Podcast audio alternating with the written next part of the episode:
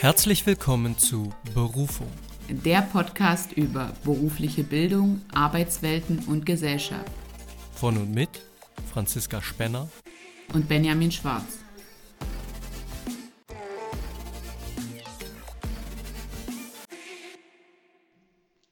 Hallo, liebe Zuhörerinnen und Zuhörer. Hallo Benjamin.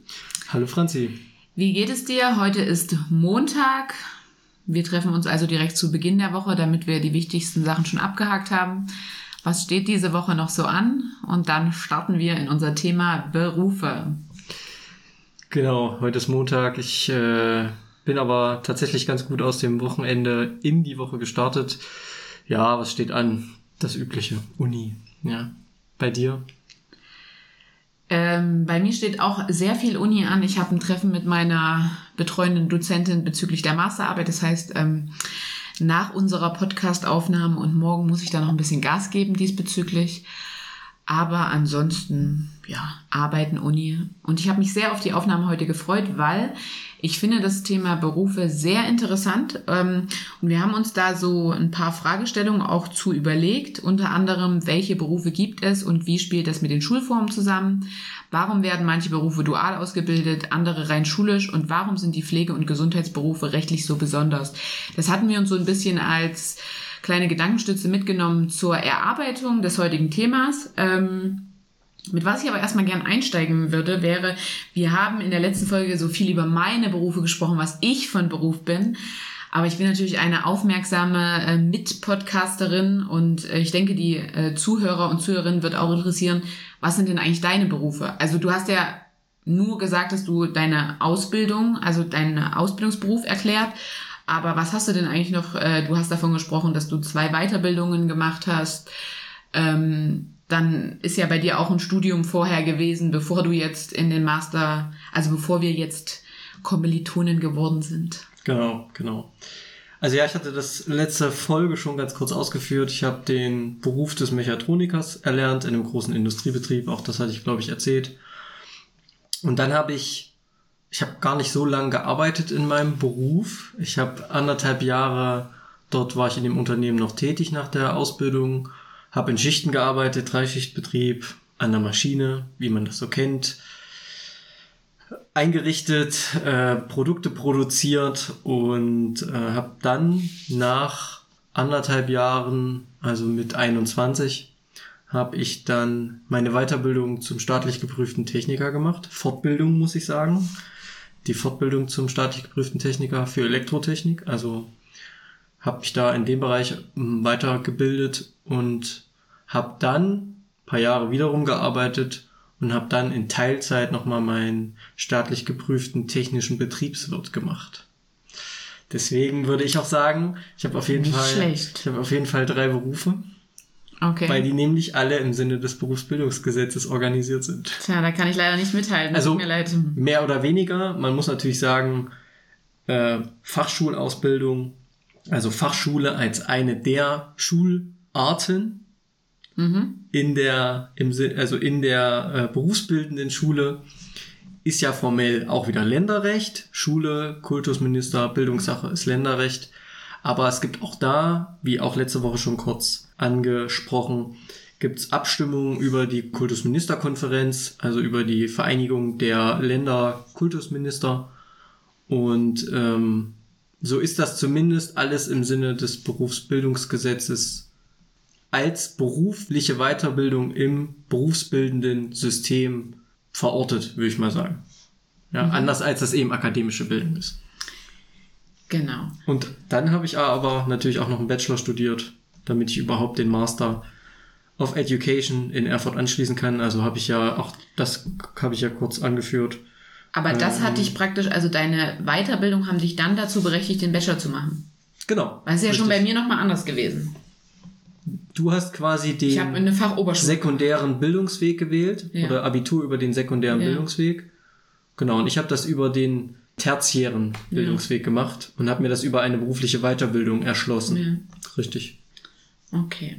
Ja, und wir sind jetzt äh, sozusagen zusammen im Master angelangt und planen dann ja eigentlich auch in den Vorbereitungsdienst zu gehen. Mal sehen, ob sich das in dem Jahr noch ändert. Ähm, bis es dann soweit ist. Ähm, man muss dazu sagen, wir haben nicht die gleichen Fachrichtungen. Also da sind wir ja schon auch oft, haben da auch ein bisschen, also merken schon, dass so schon jede Fachrichtung so sein spezifisches Feld hat. Ähm, deswegen würde mich auch interessieren, eine Frage. Man hat ja als Kind immer so Träume, was man mal werden möchte, was ist dein Traumberuf. War das schon immer so was in, in diese Richtung? Konnte man dich mit zehn Jahren fragen und du hast nicht gesagt, ich will mal Polizist oder Feuerwehrmann werden? Ja, also Polizist oder Feuerwehrmann wollte ich tatsächlich nie werden, aber ich wüsste jetzt auch nichts, könnte jetzt keinen Beruf nennen, von dem ich sagen würde, das wollte ich als Kind immer werden. Also du bist nicht von irgendeinem Ideal abgewichen, weil du dann gemerkt hast, naja, ist vielleicht doch nicht so realistisch? Nee. Also hattest du einfach nicht so dann diese Vorstellung? Nee, tatsächlich nicht. Also ich habe mit dem Praktikum in der Schule, man hat ja irgendwie so 8., 9., 10. Klasse Praktikum gemacht, ich sag mal so, sechste, siebte Klasse hat sich rauskristallisiert, was man so oder was ich so machen möchte, welcher Bereich, was mhm. technisches, so, ja. das war dann klar. Aber dass ich jetzt als Steppke irgendwie dir hätte gesagt hätte, ich will, keine Ahnung, Gartenlandschaftsbauer werden. Steppke musst du vielleicht mal für die Zuhörerinnen erklären. Also ich kenne das ja, aber. Steppke? Als kleiner, so als kleiner Junge. Warum sagt man Steppke? Weiß ich nicht. Okay, lassen wir das mal hier so stehen. Ähm, ja, interessant, weil dann hast du dich für diesen technischen Bereich entschieden, weil du gemerkt hast, dir fällt es einfach leicht und du hattest dann zufällig auch Interesse dafür. Weil man ja, kann ja auch manchmal schon, was ja. gut, aber interessiert sich nicht dafür oder man möchte manchmal etwas können, aber hat dafür einfach kein Talent. Gibt's ja auch. Ja, Talent ist jetzt wieder so ein spezielles Ding. Kann man, da könnten wir eine extra Folge drüber machen. Was ist Talent und gibt es überhaupt? Ja. Gibt es das überhaupt? Äh, jeder von uns hat eine subjektive Meinung dazu, ob es Talent gibt, Begabung mhm. und ob, je, ob jeder vielleicht sowas hat. Ne? Da gibt's ja auch den Hirnforscher äh, Gerald Hüther, glaube ich, heißt das mal hier gleich auf unsere Next-Liste. Da gibt's ja den Hirnforscher äh, Gerald Hüther, der ist recht medienbekannt, äh, der, soweit ich weiß, die, die Meinung vertritt, dass jedes Kind eine Begabung hat. Das sieht tatsächlich die Begabungsforschung äh, meiner, meiner Kenntnis nach etwas anders ähm, weil es eine klare Definition von Begabung gibt, aber das führt, glaube ich, an der Stelle zu weit. Also ja, ich würde schon sagen, dass ich natürlich so ein so ein Fable hatte für Mathematik, Physik, technische Dinge und deswegen habe ich natürlich einen technischen Beruf erlernt. Ich finde es immer so spannend, äh, dass du so Sachen herausholst, ähm, die du anscheinend irgendwann mal irgendwo gelesen hast und das auf deiner internen äh, Festplatte speicherst. Ich glaube, wir machen die Zuarbeit in Zukunft so, dass du einfach die Studien mir dann immer gleich weiterleitest und ich dann Stichpunkte dazu rausschreibe. Da sprechen wir nochmal drüber. Machen wir. Ähm, okay, also das bei dir gab es keinen den Kindertraumberuf. Nee. Das, was du Bei dir schon, du wolltest Tierarzt werden. Ja, das ist ja total witzig, das stimmt nämlich. Ähm, Benjamin und ich hatten uns im Vorfeld, als wir diese Folgen geplant haben, schon mal darüber unterhalten und ich habe ihm schon mal angepriesen, dass ich genau diese Frage stellen möchte und wir haben dann aber nie darüber gesprochen. Er hat so aus Spaß gesagt, ja, du wolltest früher Tierärztin werden und ich war so richtig geschockt. Ich dachte, er kann meine Gedanken lesen ich wollte früher Tierärztin werden. Und zwar gab es in meinem Heimatdorf ein Haus, ein Eckhaus neben dem Kuhstall. Und ich habe immer geträumt, da mit meiner ähm, damaligen äh, besten Freundin, ja, wir haben alles zusammen gemacht. Dort werden wir Tierärzte und wir ziehen in dieses Haus ein und ich äh, bin so weit entfernt, Tierärztin zu werden und mal in diesem Haus zu leben. Ähm, dann hat es kurz mal geschwankt, dann dachte ich irgendwie Hotelfachfrau wäre meins, also Kellnerin, da habe ich mich gesehen, so im Service. Ja, und dann ging es schon relativ schnell zur Physiotherapeutin. Mhm. Und dann war ich tatsächlich auch vielleicht so ein bisschen im Sinne meines beruflichen Werdegangs geknickt, als ich relativ schnell feststellen muss oder schon gegen Ende der Ausbildung, dass es nicht so meins ist, dass ich mir es nicht vorstellen kann. In dem Beruf der, der Physiotherapeutin ja, zu arbeiten. Ja. Tatsächlich. Das ging dann relativ schnell. Ich weiß nicht, ich äh, hatte dann einfach so, ja, okay, ich mache das jetzt erstmal, ich habe jetzt die Ausbildung. Ich war sehr schlecht in Neurologie, also ich habe, ähm, würde ich sagen, eigentlich nie sechs in der Schule gekriegt. Einmal, glaube ich, in der fünften Klasse in Geschichte, weil ich ähm, in der Tabelle oben die Begriffe verwechselt habe und dann die ganze Tabelle falsch war. Das weiß ich noch, da habe ich bitterlich geweint die nächsten Sechser kamen dann in der Ausbildung in Neurologie, habe ich gehasst. Und ich weiß nicht, ich habe schon immer so einen Hang dazu gehabt, ich mache was, was ich nicht kann. Ich muss daran besser werden. Ich muss alles können. Deswegen habe ich mich dann nach der Ausbildung dazu entschieden, in einer neurologischen Frühreha zu arbeiten. Ich dachte mir, ich muss jetzt genau das machen, was ich nicht kann, ähm, wo ich noch ein bisschen lernen muss. Ursprünglich hatte ich mir irgendwann mal vorgestellt, ich werde Physiotherapeutin und verdiene dann viel Geld bei einem Fußballclub und äh, sitze da auf der Bank und behandle Profisportler. Das ist alles mhm. anders gelaufen. Interessant. ähm, vielleicht auch, weil man, also ich persönlich war schon ein Mensch, der sich immer eher klein gehalten hat. Mir haben schon Lehrer auch ab und an früher in meiner Schule gesagt, so, ja, mach doch noch dein Abitur und du kannst noch studieren. Und ich dachte mir so, oh nee, das, das, das kann ich nicht. Und ich glaube, ich brauchte das, was ich auch in der Folge davor gesagt habe, genau diesen Weg, diese Bestätigung. Erstmal berufliche Bildung, check, Bachelor, check, jetzt schreibe ich noch einen Master. So. Also ich glaube, ich habe das so für mich gebraucht. Ja. Deswegen, mhm. ich bin weit entfernt von meinem Traumberuf. Ich mag Tiere, aber ich könnte nicht mit ihnen arbeiten. Ich habe vor unglaublich vielen Tieren Angst. Ich, ich könnte, weiß ich nicht, Hundetierarzt werden. Das, aber was anderes auch nicht. Naja, aber jetzt hast du dich ja für diesen Bildungsweg entschieden und das ist ja, das ist ja auch nicht so, dass das also ein Umschwung war von der Tierärztin dann wahrscheinlich zu, ich werde mal Lehrerin, sondern das ist ja mal immer ein Prozess. Genau. Also man geht Schritt für Schritt, war ja bei mir auch so und sieht immer irgendwie die nächste Etappe und die nächste Entwicklung? Also wir, man muss dazu sagen, unser Master ist so, also man muss nicht schon im Bachelor wissen, dass man den Master studiert. Ich persönlich habe aber gewusst, als ich die Fachoberschule gemacht habe, dass ich den Master machen möchte. Also ich habe eigentlich die soziale Arbeit im Bachelor nur studiert, weil ich eben in den Bereich Sozialpädagogik im Master für berufsbildende Schule gehen wollte. Und das ist ja bei dir genauso gewesen. Du wusstest ja im Bachelor schon. Aber da würde mich jetzt mal interessieren, warum hast du denn dann diesen Schwenk gemacht auf eine andere berufliche Fachrichtung? Man muss ja dazu sagen, es gibt in der, im Berufsschullehramt, es gibt bundesweit 16 berufliche Fachrichtungen. Mhm. Eine ist dann eben Sozialpädagogik, meine ist in dem Fall Elektrotechnik. Ja. Es gibt noch Metalltechnik, Bautechnik, Kfz-Technik also 16 verschiedene. Und es gibt natürlich auch Pflege, was jetzt nicht ganz dein Bereich ist mit Physiotherapeutin. Ja. Aber genau, Gesundheit. Warum bist du denn dann nicht in die Gesundheit gegangen oder geblieben eigentlich, muss man ja sagen? Weil es mich nicht interessiert hat.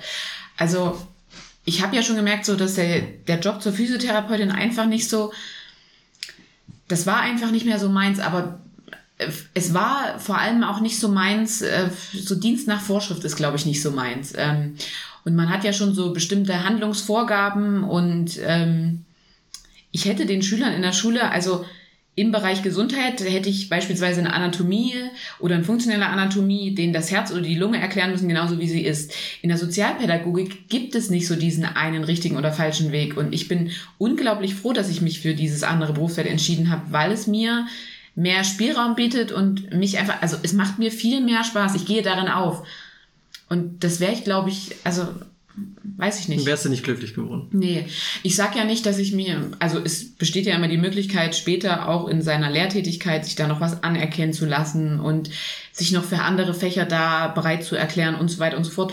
Da wäre ich jetzt nicht mal unbedingt abgeneigt. Ähm, und ich weiß auch, als ich damals in der Fachoberschule war und mich ähm, für die Ausbildung zur, also nee, für den Bachelor beworben habe, dass ich da auf viel Missgunst in meiner damaligen Klasse gestoßen bin, weil da gab es unglaublich viele Leute, die wollten soziale Arbeit studieren, aber es hat ja einen relativ guten NC, also teilweise 1,3 bis 1,6. Ähm, und ich diesen Platz bekommen habe und andere nicht und sie eigentlich so meinten, oh, ich bin überhaupt, also du bist überhaupt keine Sozialarbeiterin, du passt da nicht hin. Und die Stimmen haben mich lange geleitet, aber ich muss sagen, ich gehe jetzt darin voll auf und ich könnte mir nicht anderes mehr vorstellen. Also ich wäre, glaube ich, in der Gesundheits-, also im Berufsfeld der Gesundheit nicht so zufrieden. Hm. Und gerade auch in Kombination mit Germanistik, also äh, meinem allgemeinbildenden Fach, muss ich sagen, ist das für mich eigentlich, also mich interessiert alles, alles, was jedes, jedes Thema, was ich Schülerinnen, Schülern und Schülerinnen näher bringen müsste, interessiert mich einfach. Und das ging mir in dem Gesundheitsbereich überhaupt nicht so. Hm, okay. Aber hast du für dich überhaupt, mal unabhängig davon, dass du für dich festgestellt hast, dieser Beruf Physiotherapeutin ist eben doch nicht so was für mhm. dich, aber hast du, hättest du für dich berufliche Perspektiven gesehen? In der Physiotherapie? Ja. Ja, das schon. Also ich ähm, habe dann auch, während ich in der Klinik gearbeitet habe, hatte da eine Vollzeitstelle wie gesagt, Neuro ganz schwieriges Ding, aber das war eine super Klinik. Wir hatten interne Weiterbildungen und da habe ich aber schon so gemerkt, in, bei diesen internen Weiterbildungen, ich bin super gern der Erklärbär. Ich stehe da gern vor, ich, ich bringe Leuten gern was nah. Und dann dachte ich mir, okay, ist es vielleicht einfach nur nicht diese Arbeit an diesen schwerkranken Patienten? Bin ich vielleicht doch gern Physiotherapeutin, aber mache halt gern vielleicht so Reha oder Ortho, äh, wo ich Leute mehr anleiten kann dazu. Dann bin ich neben, neben dem Job in der Klinik, äh, habe ich mich im gleichen Ort in der Praxis einfach, da habe ich zwei Nachmittage nach Feierabend noch ein paar Stunden Patienten behandelt. Das war dann wirklich so mehr Krankengymnastik, Übungsan Übungsanleitung, auch ein paar Kurse. Aber auch da dachte ich mir so, pff, das ist auch immer wieder das Gleiche. Also bei dem machst du das, bei dem machst du das. Natürlich ist jede Person so ein bisschen individuell. Bei dem schlägt das gut an, bei dem das. Aber ähm, es ist ein ganz wesentlicher Faktor, der mich immer noch bei der Physiotherapie stört, dass viele Leute auch wenig Eigeninitiative haben, sondern denken, da kommt jetzt eine Physiotherapeutin, die knetet mir jetzt 30 Minuten den Rücken durch und danach läuft's wieder. Und das fehlt mir so ein bisschen. Und ich, man kann jetzt nicht behaupten, dass es bei jedem Schüler anders ist oder in der sozialen Arbeit bei jedem Klienten, aber ich finde, man hat irgendwie mehr, mehr Wirkmacht. Und dann habe ich ja die Fachoberschule angefangen, bin wieder zurück in eine Stadt gezogen, wo ich auch vorher schon die Ausbildung gemacht habe und da habe ich dann nebenbei auch angefangen, als auf Minijob-Basis immer in der Praxis zu arbeiten. Und das fand ich auch immer cool. Ich bin da super gern hingegangen, ein bis zweimal die Woche. Aber mir hat der Beruf erst so richtig Spaß gemacht, als ich das nicht mehr täglich machen musste.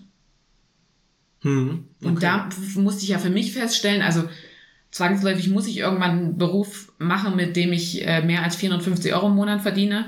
Ich kann nicht äh, nur ein paar Stunden pro Woche als Physiotherapeutin gehen. Was würde mich denn noch interessieren? Ja, und daher ich gemerkt habe, dass so dieses Anleiten, Erklären so meins ist und eben mich Lehrer eigentlich früher auch schon in der Schule dazu bestärkt haben, dachte ich mir, ja, warum nicht? Jetzt machst du halt noch den Bachelor. Also jetzt arbeite ich ja gerade als Schulbegleiterin, dafür bräuchte ich nicht mal den Master. Das mache ich einfach nur nebenbei neben der Masterarbeit. Hm. Das ist ja auch, ähm, also deswegen, ich finde dieses Prinzip, ähm, was wir ja auch in der Folge davor schon hatten, dass es wirklich diesen Bachelor und Master gibt und man sich jederzeit wieder entscheiden kann, mache ich jetzt Schluss oder mache ich noch weiter? Ich finde, das ist ein super, super Aufbau. Ja. Was war das denn für eine Schule, also für eine Schulform, an der du da die Ausbildung zur Physiotherapeutin gemacht hast? Das war ja eine, eine, ein staatlicher Träger, das hattest du ja genau. letzte Folge bisher schon mal drauf eingegangen. Aber was, das war ja keine Berufsschule. Jetzt. War das, äh, war das nicht eine Berufsfachschule? Ja, genau, Berufsfachschule. Jetzt ähm, ja. Äh, ich habe ich hab zwar Zettel hier, aber du hast trotzdem mehr im Kopf als ich, wie ich schon merke. Ich war auf der Berufsfachschule, genau. Da muss man dann ja nochmal differenzieren, ähm, was es da für verschiedene Schulformen gibt. Weil dann waren wir ja auch, obwohl wir beide einen schulischen Anteil hatten, ja in dem System der berufsbildenden Schule auf unterschiedlichen, also in unterschiedlichen Schulformen tätig. Genau. Du hast die Berufsschule besucht und ich die Berufsfachschule. Genau, und das muss man eben auch ganz klar voneinander abgrenzen, ja. weil das eben daher wieder rührt. Wir hatten es letzte Woche schon kurz angesprochen, aber heute wollen wir ja näher darauf eingehen, weil es eben diese Unterscheidung gibt im Sinne des dualen Systems und des schulberuflichen Systems.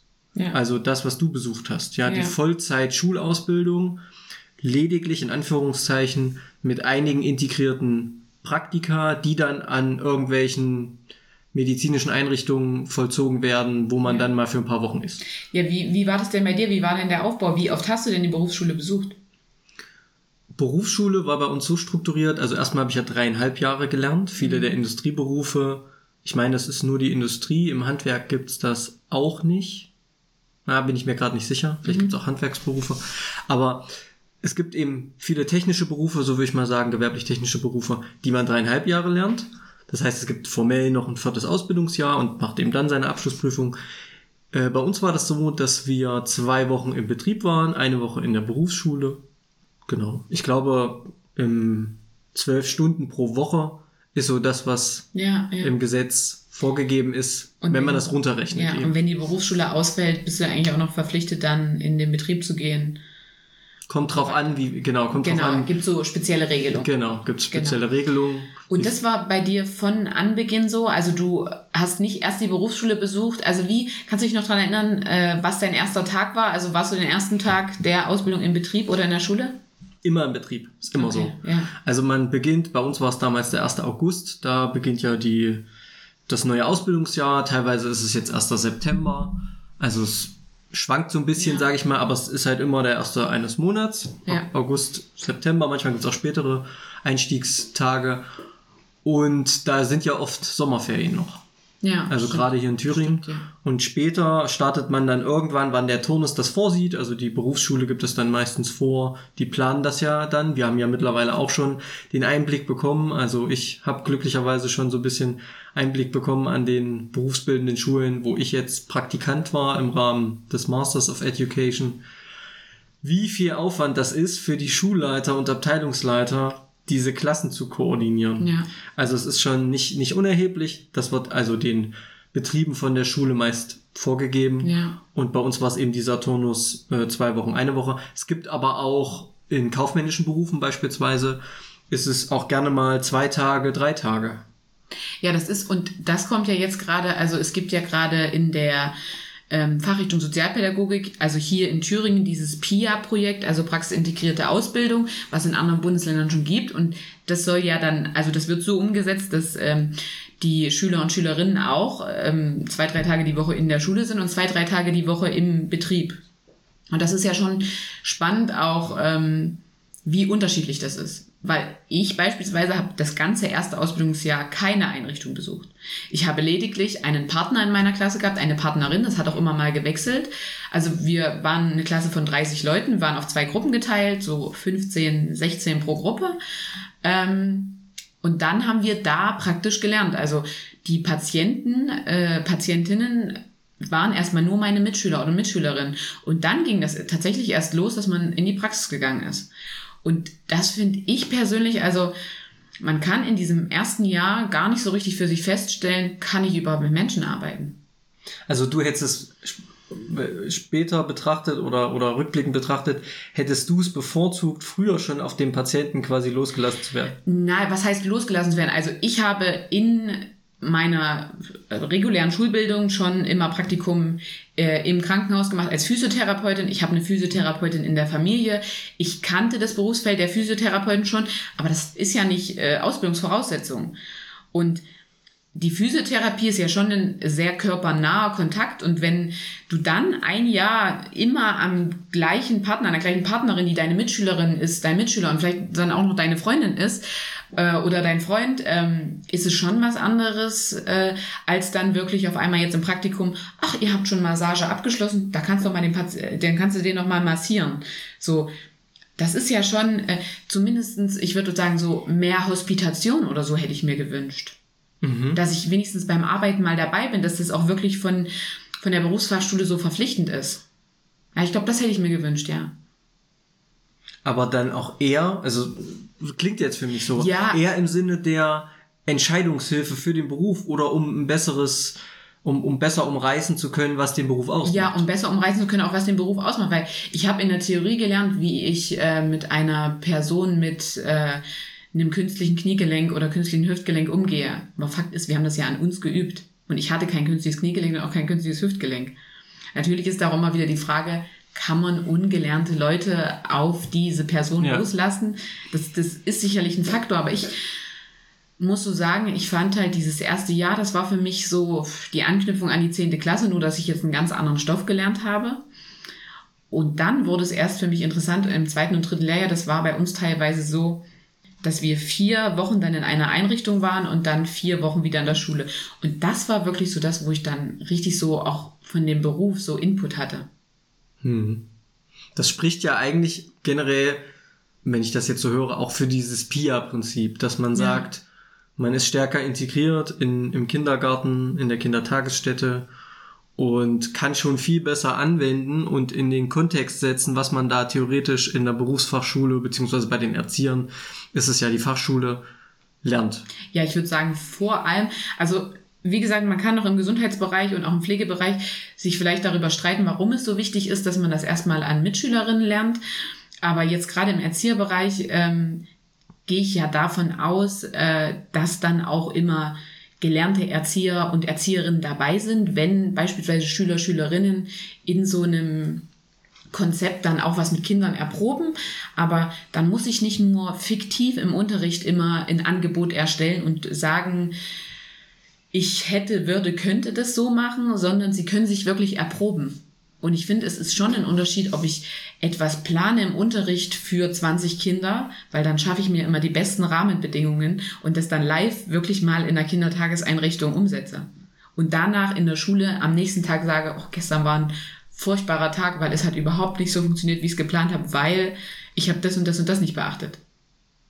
Ja, ist dieser Bruch zwischen Theorie ja. in der Schule, ja, diese kontrollierte Umgebung, wie du ja auch selber gesagt ja. hast, und der Praxis, die dann ja. eben ganz anders ist.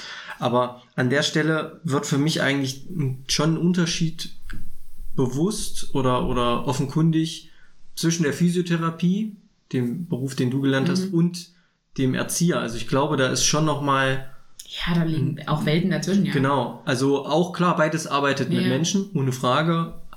Aber es ist ja schon ein Unterschied, weil wenn du die Behandlung durchführst als gerade Auszubildende, mhm.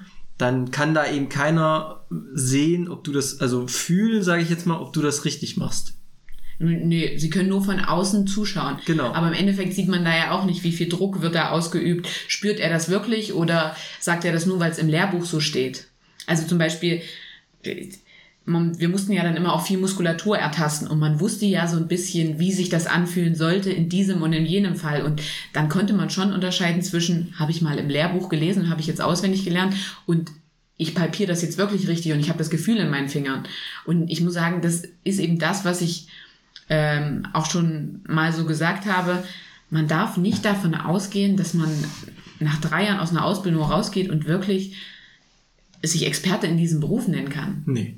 Das würde ich vollkommen unterschreiben. Also es ist ein bisschen wie mit dem Führerschein. Du hast eine Berechtigung im Strafen genau. Straßenverkehr weiterzulernen. Und das würde ich auch für meinen Beruf ja. so, so sehen, den ich gelernt habe. Ja. Äh, für mich wird aber, wenn du das so erklärst und sagst, naja, man, man ist nah am Menschen, mhm. man behandelt mit seinen eigenen Händen, man muss natürlich Dinge erfühlen, da muss man Erfahrung für haben.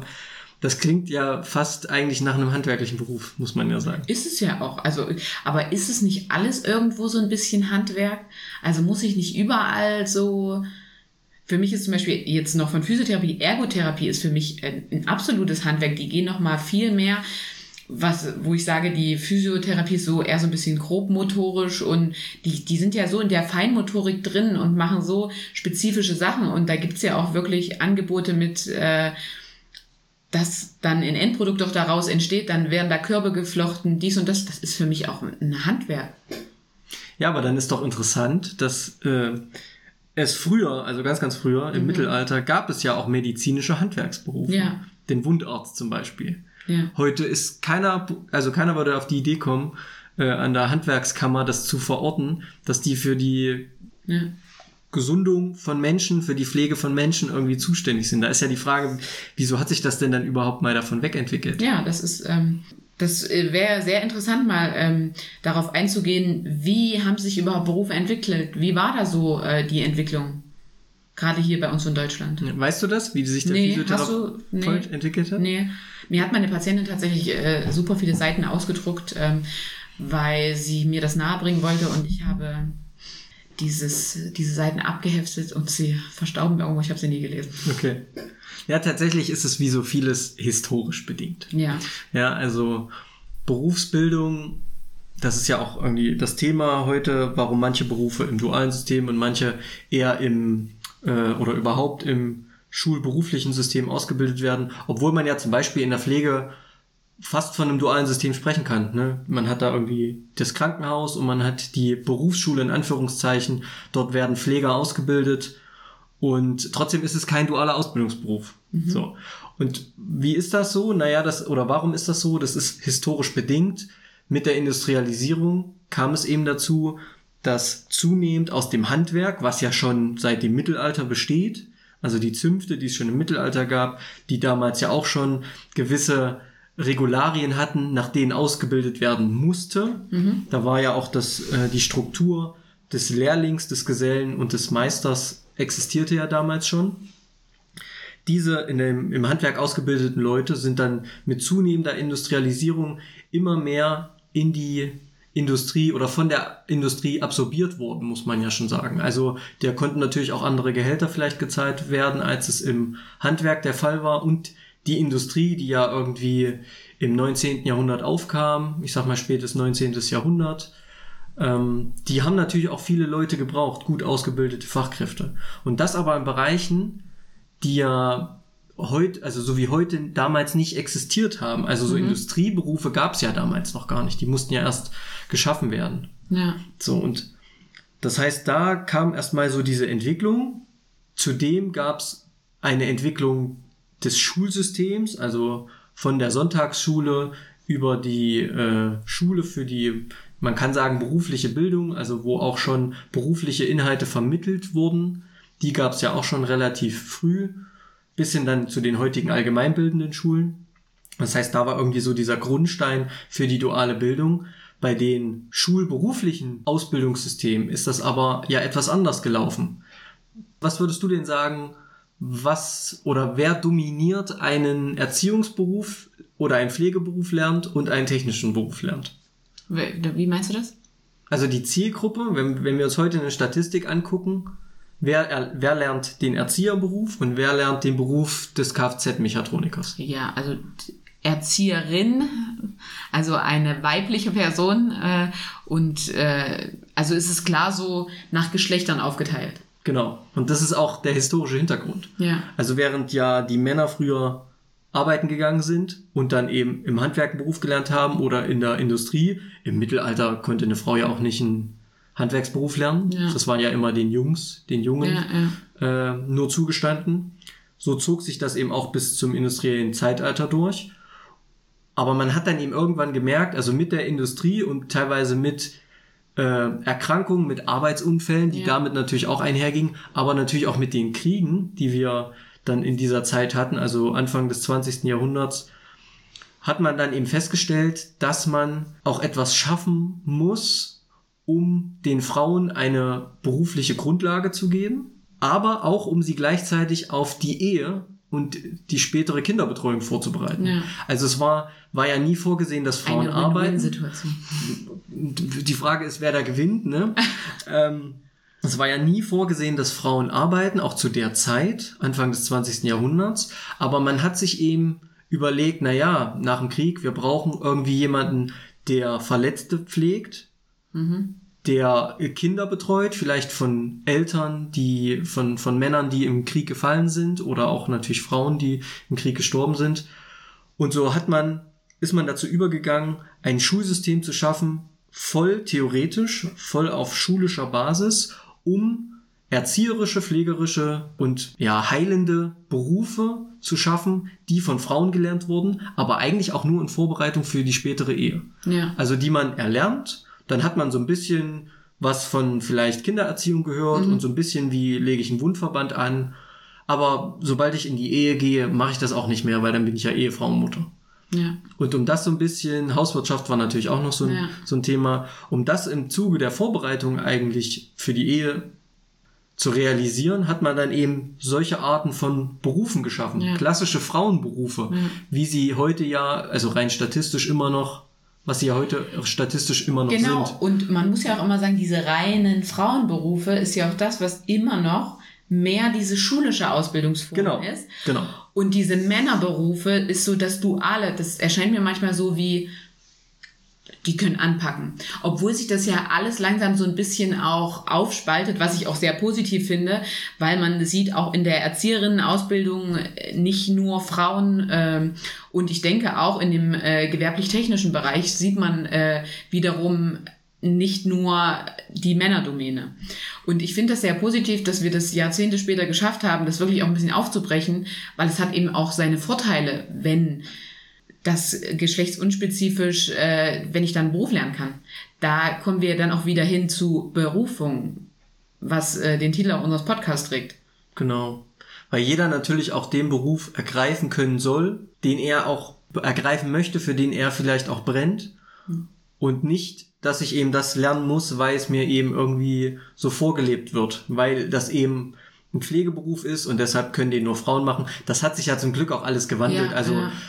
Das muss man ja auch an der Stelle vielleicht gar nicht äh, aufblasen, aber es ist natürlich immer noch ein Thema, Ja. dass vielleicht es äh, in irgendwelchen Ecken Definitiv. Oder wird man vielleicht auch noch, ich würde schon sagen, dass einige von zu Hause, je nachdem, wie man eben sozialisiert ist, auch noch zu geschlechtsspezifischen Berufen gedrängt werden. Also wenn ich mir jetzt vorstelle, da hat vielleicht äh, der Vater eine Baufirma, drei Söhne und eine Tochter. Vielleicht ist er schon so fortschrittlich, dass er auch der Tochter das ermöglicht, wenn sie den Betrieb übernehmen will. Aber jetzt so im klassischen Bild, wenn ich jetzt ähm, mal zurückgucke, wäre es eigentlich logisch, äh, der Geschichte nachzuurteilen, dass der erste Sohn den Baubetrieb übernimmt. Ja, aber Aber da haben wir uns schon wegbewegt. ich glaube auch, da sind wir zum Glück, also im, im Großen und Ganzen, es gibt immer Ausnahmen natürlich, aber ich denke, im Großen und Ganzen haben wir uns davon zum Glück wegbewegt. Aber das ist natürlich, daher rührt das so ein bisschen das, oder überhaupt rührt das daher, dass solche Berufe, die klassische Frauenberufe sind, eher auf Vollzeit schulischer Basis ausgebildet werden und eben nicht dual. Und das zieht sich, wie gesagt, bis heute. Also die Pflegeberufe sind wirklich ein richtig gutes Beispiel dafür. Es gibt seit 2020 das neue Pflegeberufegesetz und man hat auch die Hebammenausbildung mit dem Hebammenreformgesetz novelliert. Beides vorher klassische Ausbildungsberufe. Also früher hieß es ja Gesundheits- und Krankenpfleger beziehungsweise Gesundheits- und Krankenpflegerin. Heute heißt es ja Pflegefachmann und Pflegefachfrau mit Spezialisierung entweder Altenpflege, Kinderpflege oder eben Krankenpflege, Gesundheitspflege.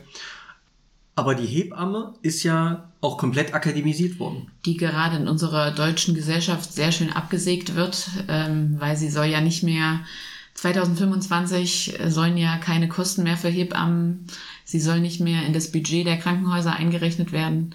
Da gibt's gerade sehr spannende Debatten. Ja. Und das, der Zweck ist, dass es nur noch selbstständige Hebammen gibt, oder wie? Ja, also so, ich, ich bin nicht so ganz drin im Thema, nur ich habe gerade so diese Debatten mitgehört und es soll wohl nicht mehr zum Klinikbudget gehören. Ich will jetzt aber auch nichts Falsches sagen, aber es sind gerade Riesendebatten, wo sich natürlich werdende Mütter und auch Frauen, die schon Mütter sind, aufregen. Natürlich. Was ist dann? Habe ich dann keine Hebamme mehr? Das ist ja auch. Ja, ja. Also, Also wir wollen immer mehr Kinder, aber wir wollen die Berufe absägen, äh, die uns verhelfen, gesunde Kinder zu bekommen genau. muss man ja sagen.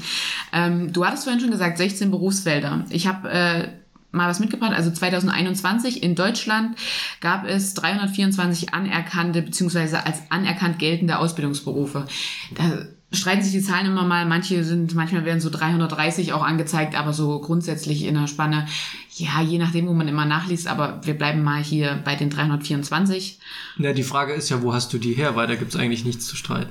Eine gute Anlaufstelle für berufliche Bildung ist immer das Bundesinstitut für berufliche Bildung. Und da gibt es natürlich auch immer jedes Jahr eine Liste anerkannter Ausbildungsberufe. Und da stehen eben genau diese Zahl steht da drin. Also das ich wurde ist schon, jetzt hier schon, so, wie du sagst. ich wurde jetzt hier schon wieder überführt, dass ich äh, nicht gut ähm, meine Quellen kennzeichne.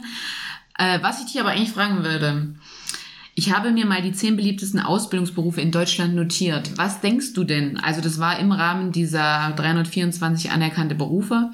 Was denkst du, was der beliebteste Ausbildungsberuf ist? Geschlechtsunabhängig. Ja. Das, das passt nämlich sogar, der Platz 1. Ja, pf, gute Frage. Also bei den geschlechtsabhängigen könnte ich jetzt vielleicht eher was zu sagen, aber vielleicht ist es tatsächlich Pflege. Ja, wir machen ja erstmal keinen Geschlechterkampf auf. Ja, ja, genau. Aber vielleicht ist es tatsächlich, äh, weil einfach das Bewusstsein in den letzten Jahren einfach da ist. Äh, vielleicht ist es tatsächlich die Pflege. Leider nein. Es ist der Kaufmann bzw. So. die Kauffrau für Büromanagement. Okay. Also ein Beruf, wo ich auch wirklich, also da, da finde ich, das, das ist so ein Beruf, da sehe ich, da könnte ich jetzt nicht mal festlegen, das machen mehr Männer oder mehr Frauen oder, also, das ist geschlechtsunspezifisch für mich. Mittlerweile. Okay, okay, gut. Ja. Also das ist Platz eins. Das äh, wollte ich mal teilen. Vielleicht haben wir hier unter den Zuhörerinnen angehende Kaufmänner, Kauffrauen für Büromanagement. Teilt uns doch mal mit, warum ihr euch für diesen Job entschieden habt, warum Platz eins. Es ist nämlich äh, jeweils nicht unsere Branche und wir teilen uns, äh, wir tauschen uns ja sehr gern aus. Ja. Wir haben jetzt schon so ein bisschen aufgegriffen, wie es in deiner dualen Ausbildung war, wie es auch in meiner schulischen Ausbildung war. Was mich mega interessieren würde, wäre, welche Stellung hat überhaupt das, was du als deinen Beruf bezeichnest, das, womit du Geld verdienst in deinem Leben? Was bedeutet dir ein Beruf? Das ist natürlich ein Riesenthema. Da sprechen wir ja eigentlich über dieses Konzept von Beruf und Beruflichkeit. Mhm. Also, dass ja der Beruf zum einen was Sinnstiftendes ist, als Tätigkeit, der man ja im Leben nachgeht und mit der man seinem Leben auch gewissen Sinn gibt, aber auch den Beruf als einer gewissen Kategorie der Zuordnung. Also fühle ich mich einer gewissen Gruppe von Menschen zugehörig durch meinen Beruf. Mhm. Für mich spielt mein Beruf oder meine Berufe, muss ich sagen, äh, nur noch insoweit haben die eine Relevanz für mich aufgrund der Erfahrung, die ich durch sie gewonnen habe. Also die Erfahrung, selber die einschlägige Ausbildung gemacht zu haben, in den Berufsbereichen gearbeitet zu haben, weil das ist, denke ich, erheblich oder äh, nicht, also es ist sehr, sehr wichtig für den späteren Lehrberuf in dem Bereich. Ich glaube, da ist es immer gut, wenn man auf seine Erfahrung zurückgreifen kann. Zum einen aus fachlicher Sicht, zum anderen aber auch, um eine gewisse Anerkennung der SchülerInnen oder den SchülerInnen gegenüber mhm. zu erfahren. Ansonsten hat mein Beruf tatsächlich keine große Relevanz für mich, weil ich mich ja davon auch durch ein bisschen durch mein akademisches Studium davon gelöst habe. Mhm. Also zum Broterwerb ist es für mich eigentlich nicht mehr relevant. Okay. Wie ist das bei dir? Du hast ja, du hast ja schon während der Ausbildung oder zum Ende der Ausbildung gemerkt, dass die Physiotherapeutenausbildung oder dass der Beruf des Physiotherapeuten was ist, was du ganz gerne machst. Aber um davon leben zu können, um einzig das auszuführen, führen, ist es nicht deins. Genau, also ich würde sagen, wirklich diese Aneinanderreihung meines beruflichen Werdegangs ist das Entscheidende für mich. Ich würde mir den Bogen schlagen zur Berufung. Also ich sehe so ein bisschen die Berufung, egal was ich mache, jeden Tag darin, ich helfe unglaublich gern Menschen, sei es jetzt Schüler, Schülerinnen, sei es Patienten, Patientinnen, ich mag das einfach unglaublich gern, mich mit Leuten auszutauschen, denen so einen Wink zu geben, wie man etwas optimieren könnte, wenn sie Probleme haben, Problemstellungen aufzulösen. Auch wenn es darum geht, Leuten eine schöne Zeit zu bereiten, wie es jetzt praktisch ähm, als Erzieher oder Erzieherin in einer Einrichtung wäre. Dann möchte ich den Kindern ja spielerisch auch Bildung vermitteln. Ich glaube, das ist so das, wofür ich so brenne, abseits vom beruflichen auch so privat. Und deswegen hat es für mich einfach einen unglaublich hohen Stellenwert. Ich kann mich mit dem, was ich als für meinen Broterwerb mache, auch persönlich identifizieren, würde ich sagen. Das ist eigentlich, ich, ich würde immer sagen, es ist wie ein bezahltes Hobby. Jetzt zur Zeit gerade gehe ich auf Arbeit und mir macht es so viel Spaß, dass ich mir eigentlich denke, ich finde es cool, ich kriege gerade Geld dafür, weil ich äh, einen Jungen in seinem Schulalltag unterstützen kann. Und wenn ich mir jetzt überlege, den Podcast machen wir jetzt auch rein freiwillig und es macht mir unglaublich viel Spaß, mich mit Dingen auseinanderzusetzen und anderen Leuten das zu erzählen. Also ich kann das so gar nicht. Für mich sind meine Berufe so mit meiner Identität mittlerweile schon gefühlt verschmolzen. Also für mich hat das einen unglaublich hohen Stellenwert, weil ich mich darüber identifiziere. Hm, also du bist jetzt logischerweise bei der Sozialarbeit, nicht mehr bei der Physiotherapie. Nee, aber das ja auch für mich, also so zum Beispiel, wenn mein Papa sagt, oh, pff, Franzi, mir tut das und das weh, kannst du mir helfen, dann bin ich unglaublich froh, dass ich das kann oder auch, dass ich mir selbst damit helfen kann, den Menschen in meinem Umfeld, aber auch gerade so Schüler, Schülerinnen nochmal ähm, ich betrachte Dinge einfach anders. Wenn mir jetzt in der Erzieherinnenausbildung jemand sagt, er möchte diese und jene Methode planen, dann sehe ich das nicht nur unter dem Bildungsaspekt, sondern ich kann auch den gesundheitlichen Aspekt viel besser mit reinbeziehen. Eben dadurch, dass ich eine Ausbildung zur Physiotherapeutin habe. Ich ähm, bin damit eigentlich schon qualifiziert. Auch ich kenne mich in der Bewegungserziehung aus. Ich weiß, wie man äh, mit Kindern was bewegungstechnisch macht, mit Jugendlichen. Und das hilft mir, würde ich auch sagen, besser eben in den anderen ähm, Punkten meines beruflichen Werdegangs zu agieren. Hm. Ja, ich finde wirklich, also ich sehe mich eher so im Zusammenspiel mit einem. Ich glaube, das eine würde ohne das andere für mich nicht gut funktionieren. Ja, ist nachvollziehbar. Ja. Und weil ich ja jetzt auch schon gesagt habe, das ist so eine Verschmelzung bei mir. Also ich brauche das für meine Identität. Darauf wird ja auch unser nächstes Thema eingehen. Warum ist eigentlich ein Beruf so wichtig für uns? Warum lernen wir überhaupt einen Beruf? Vielleicht habe ich ja auch gut geerbt und brauche gar nicht arbeiten zu gehen, aber warum mache ich es vielleicht trotzdem? Ja, ist ein wichtiger Punkt auf jeden Fall. Wie identitätsstiftend ist ja. es, einen Beruf zu erlernen. Ich habe ja schon kurz die Zugehörigkeit auch zu einer, vielleicht zu einer ja. gewissen Gruppe angesprochen. Wie sehr macht uns das aus? Frage ja. der Sozialisation. Genau, da werden wir dann das nächste Mal ausführlicher drauf eingehen. Was wir jetzt heute nicht so hatten, was eigentlich am Anfang so eine Fragestellung war, warum sind die Pflege- und Gesundheitsberufe rechtlich so besonders? Aber man sieht, 45 Minuten, eine Schulstunde ist nicht so lang, aber wir werden es auf jeden Fall nochmal aufgreifen. Ihr werdet das noch erfahren, deswegen lohnt es sich dran zu bleiben und nächste Woche wieder einzuschalten. Schönen Nachmittag, Abend, Morgen, wann immer ihr diese Podcast-Folge hört. Macht's gut. Wir hören uns nächste Woche. Tschüss, Benny. Tschüss, Franzi.